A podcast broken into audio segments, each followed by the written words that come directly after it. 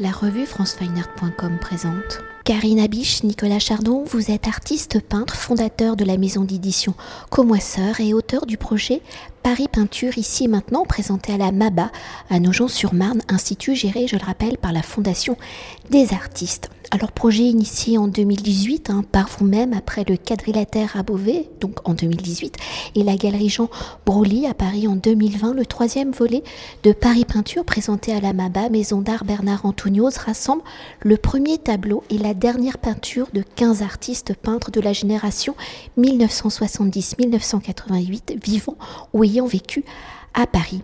Alors peut-être pour remonter à l'origine du projet, il faut peut-être commencer par Comoisseur, donc la maison d'édition que vous créez en 2017 qui a pour vocation de promouvoir la peinture contemporaine à travers des catalogues, des livres d'artistes ou encore des fanzines. Alors si votre pratique artistique est picturale en 2017, quelles sont vos réflexions pour fonder une maison d'édition entièrement dédiée à la peinture contemporaine. Étant vous-même artiste peintre, est-il plus facile de parler, de promouvoir une écriture que l'on pratique? Et dans la diversité de la peinture contemporaine, quelles sont les typologies de peinture que Comoiseur défend? Pour la première question. C'est moi qui vais répondre pour la première question. En fait, l'origine de Connoisseur vient du fait que depuis, très longtemps, depuis qu'on a commencé à faire des livres, c'est-à-dire euh, au début des années 2000, Karina et moi avons tous les deux toujours plus ou moins été nos propres éditeurs, euh, c'est-à-dire que au sens où c'est nous qui avions la plupart du temps conçu le projet éditorial de, de nos propres ouvrages, même si on travaillait euh, et on a travaillé longtemps avec des éditeurs qui étaient des complices, qui en gros nous laissaient à peu près faire ce qu'on voulait, et qui nous aidaient ensuite à diffuser le, le, le travail. Euh, avec le temps, cette maison d'édition a plus ou moins arrêté, les, les, gens ont changé, les équipes ont changé, et du coup, euh, en 2017, on s'est retrouvé euh, devant un projet que Karina était en train de construire de, monographie, et euh, finalement, donc on a fait comme d'habitude, on a fait le, travail de réflexion euh, euh, à deux sur le, projet de, éditorial de Carina, et puis on s'est retrouvé à un moment donné à se poser la question mais qu'est-ce qu'on fait? À qui on propose ou avec qui on, on, travaille pour pour éditer véritablement cet ouvrage? Et en fait, on n'a pas réfléchi très longtemps. On s'est dit bon, ben, peut-être que c'est le moment de, passer à l'action et d'être nous-mêmes éditeurs. C'est-à-dire en fait d'aller jusqu'au bout de la logique de ce qu'on pratiquait jusqu'alors. Euh, ce qui nous a donc permis d'éditer le premier livre de Karina, enfin notre premier livre qui était un livre de Karina qui s'appelle euh, She Paints. Et ensuite, euh, bien les choses finalement on, sont, sont arrivées un peu naturellement. C'est-à-dire que euh, que ce soit des projets que j'ai que j'ai pu faire euh, pour moi comme euh, la monographie Square Dance, mais notre idée c'était évidemment pas simplement de nous éditer, c'était que à partir du moment où on avait cet outil, qui est un outil d'ailleurs extrêmement simple, hein, c'est une, une, association sans but lucratif, donc finalement le peu d'argent qu'on gagne parfois avec nos ouvrages ou avec des éditions, on le remet dans le projet et ce qui permet de, s'ouvrir aussi à, d'autres artistes et à la défense d'artistes qu'on aime. Et c'est vrai que, euh, de, commencer en parlant de, la maison d'édition, euh, c'est tout à fait juste quand il s'agit du projet Paris Peinture, puisqu'à l'origine, Paris Peinture est d'abord et avant tout un projet, de, un projet éditorial. Je pense qu'on peut aussi euh, signaler que quand on a décidé de franchir le pas et de faire cette maison d'édition, je pense que c'était aussi pour maîtriser euh, les outils en fait de production, euh, ce qu'on fait en fait ou ce qu'on essaye de faire le plus possible dans notre travail.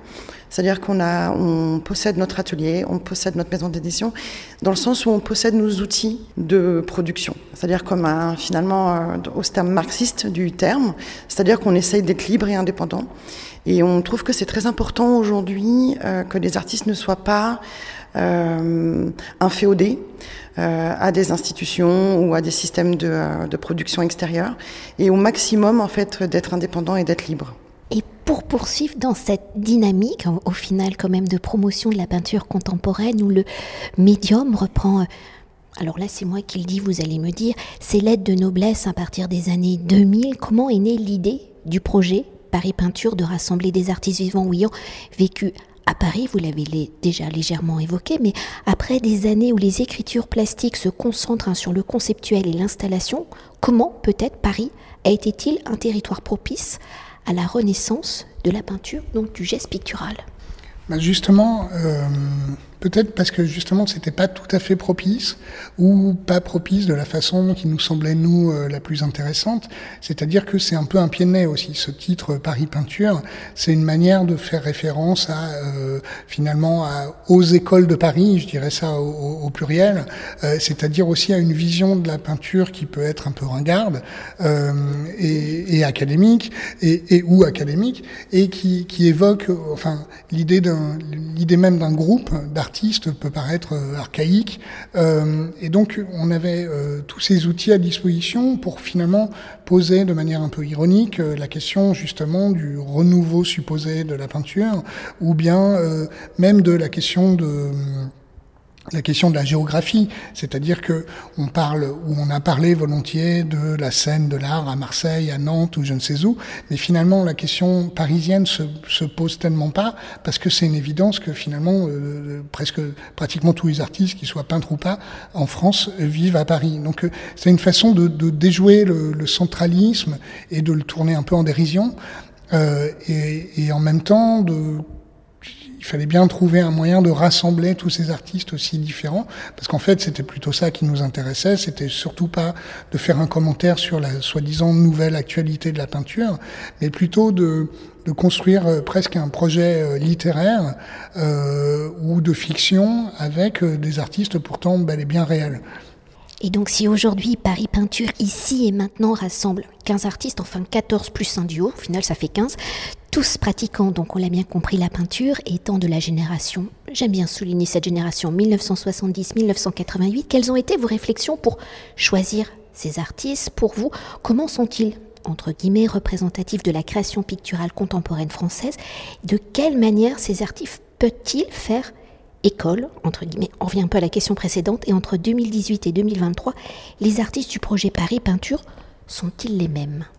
Je pense déjà les artistes sont les mêmes. C'est-à-dire que dès le début, c'est évidemment cette histoire d'écriture d'une histoire euh, qu'on s'est racontée euh, autour de Paris Peinture, euh, donc concernait ces 14 artistes, 15 si on compte le duo, et on a gardé vraiment le même groupe d'artistes, ça depuis le début. Vraiment aussi pour, je pense, travailler avec eux aussi sur tous les projets, enfin les projets qu'on a pu faire avec eux, c'était plus simple finalement de maintenir un seul et même groupe. Et c'est en fait pour euh, aussi être très euh, direct, c'est que c'est principalement des gens qu'on connaît, dont on aime le travail. Donc ça rejoint Connoisseur aussi, la maison d'édition, parce qu'avec beaucoup d'entre eux, on a déjà fait des monographies ou des projets qu'on leur a proposés. Connoisseur étant aussi, nous on considère cette maison d'édition un peu comme une plateforme curatoriale aussi. Donc c'est de faire des livres, mais comme si on faisait des expositions. Donc en fait, Paris Peinture est une sorte de logique euh, dans ce, dans ce projet-là. Et c'est vrai qu'on a, on essaye à chaque fois donc de les réunir. Euh, ils se connaissent pas, ils se connaissent entre eux, mais je pense que vraiment le point euh, central, le lien en fait, c'est vraiment nous deux. Euh, et après, il y a des sortes de groupes euh, au milieu du groupe euh, qui forment des groupes, des sous-groupes en fait de, de, connexion.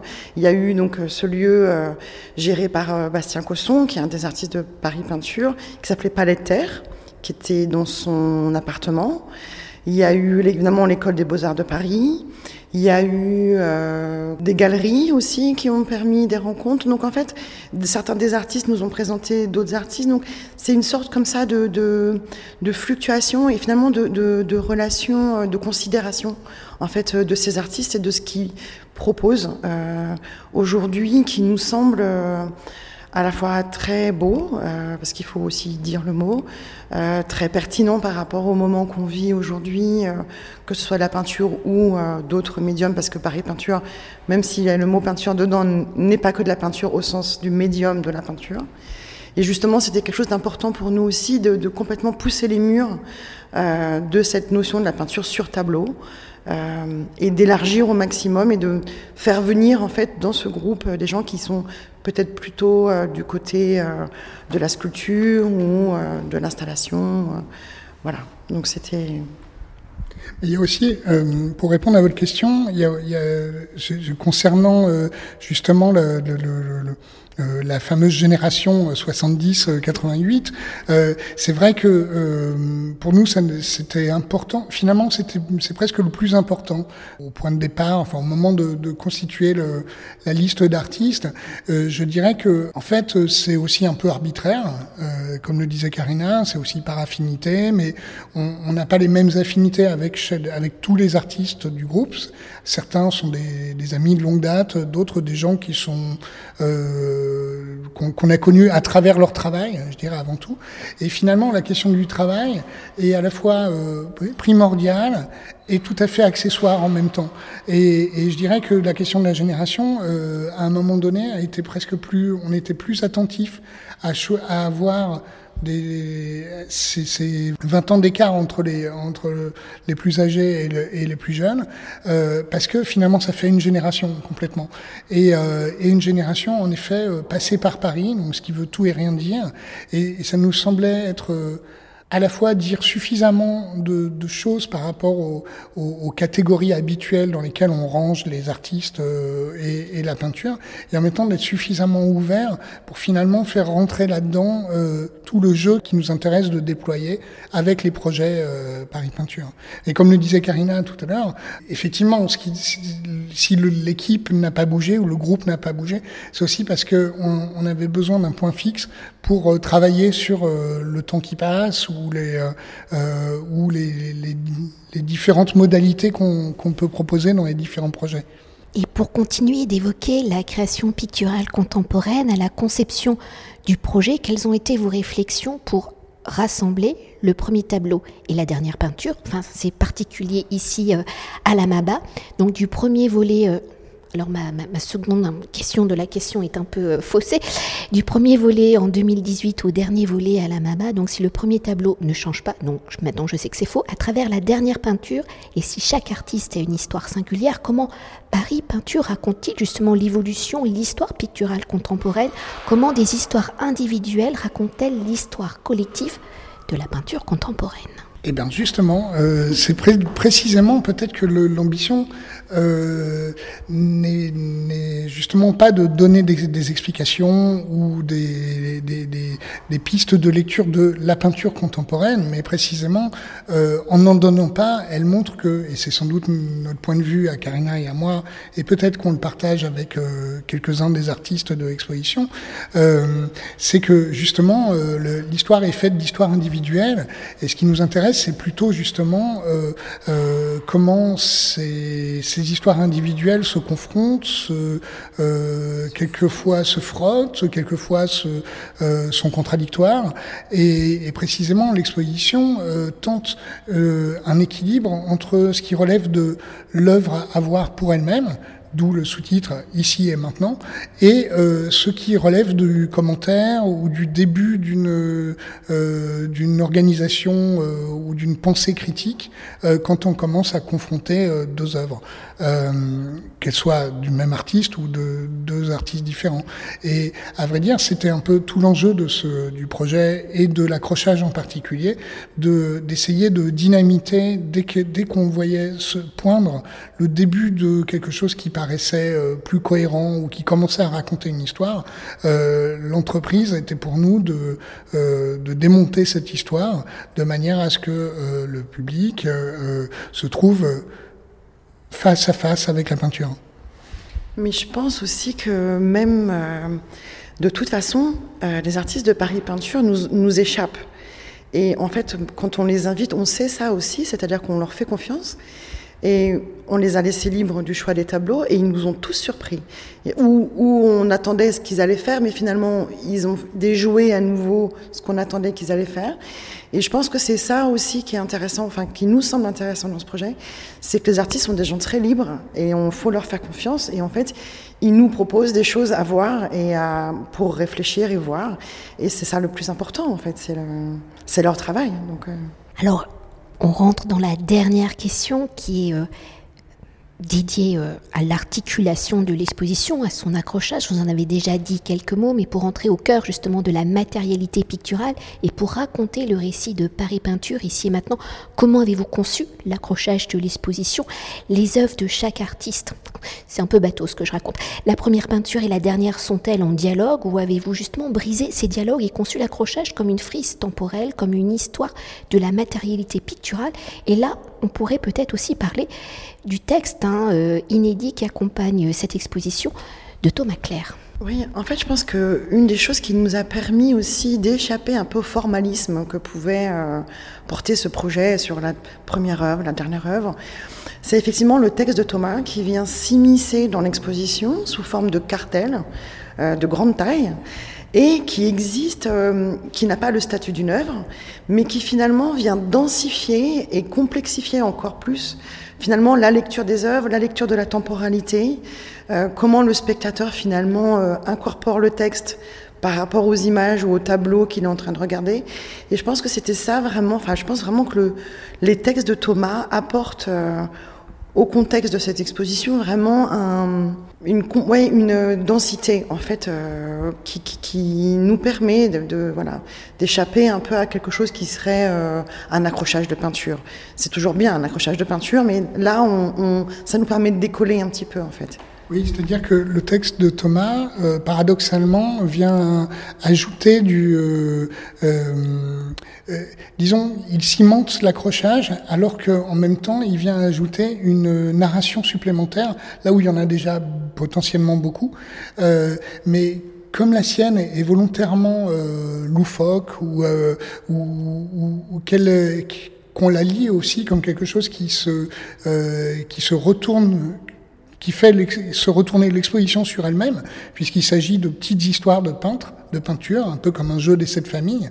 Et finalement, c'est une, sorte de méta Paris peinture qui se joue dans les petites histoires de, Thomas Claire.